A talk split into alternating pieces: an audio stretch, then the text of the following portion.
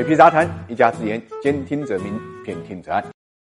财富八卦，八卦财富，财富人物。我们今天关注呢是因猪致富的秦一林，站在风口上，猪多能飞上天。过去的二零一九年，猪就是最大的一个风口。养猪大户呢，秦英林的身价也随着猪价跌跌荡荡，曾经一度摘下了河南首富、千亿富豪的桂冠。八十七天以后呢，却跌下了神坛，最终在二零一九年的尾巴上再次重生。人生起伏啊，莫过如此。进入二零一九年呢，牧原股份成了最大的赢家，创始人呢秦英林和他的家族呢，更是一跃成为河南首富，这也是河南历史上呢出出现的第一个千亿富翁。以十一月七日呢，福布斯公布了二零一九年年度的中国富豪榜，秦英林家族呢首次呢跻身了前十，以一千一百七十三点八亿财富呢列第九位。超过了诸多的互联网、房地产等行业内大佬，像字节跳动的张一鸣啊，万达集团的王健林啊。而在二零一八年，秦一林家族呢仅排名在第六十九位，财富呢是两百四十五亿。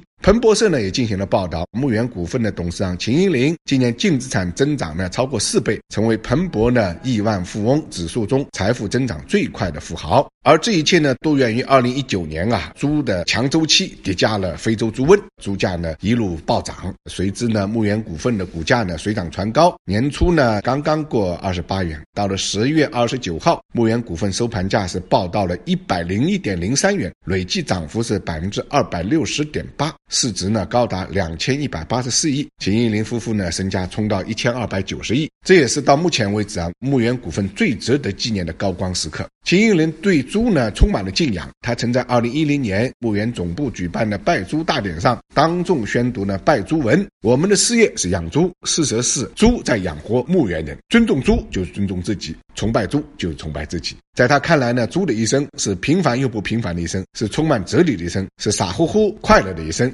秦英林因养猪致富，爱猪也是理所当然的。人生啊，总要有起起伏伏，但像秦英林这样，多少有点憋屈。八月二十七号呢，牧原股份报呢七十八点三二元，这也是秦英林夫妇首次冲到亿万富豪的行列。据预测啊，夫妻两人的身价在当天呢达到一千亿。二十七年专注养猪行业，最终成为千亿富翁，但这个位置还没坐热，仅十天以后呢，牧原股价又开始下行。到十月十号，秦英林夫妇呢才重回千亿富豪的行列，但只是昙花一现。十一月以来呢，超高的肉价限制了终端肉类消费，冷冻肉、进口肉也进入了市场，国内生猪市场价格开始大幅回落。据农业农村部说呢，随着促进生猪生产恢复政策密集出台和落地，猪肉的供需矛盾呢也会缓解。十二月二十七号，全国猪肉市场批发市场均价呢是四十二点八九元每公斤，比十一月一号呢价格高峰呢五十二点四零呢下。降了十八点一五。十二月二十六号，牧原股份收盘价跌到了七十七点七八元，市值呢是一千六百八十二亿，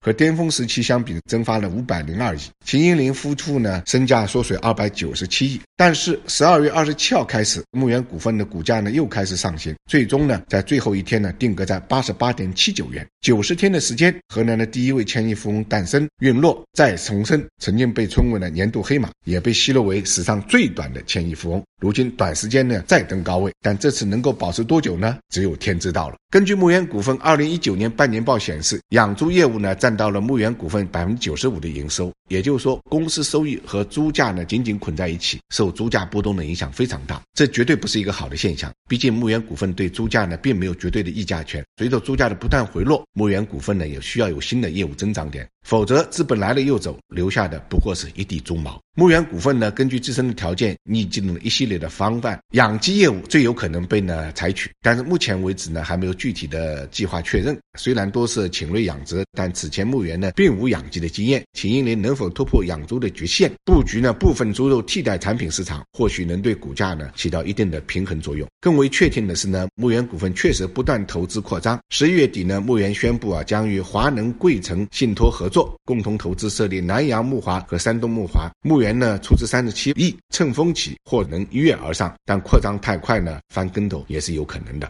那么这需要秦英林呢仔细权衡与考量。回首看看此前的养猪第一股雏鹰农牧，不知道秦英林呢会作何感想。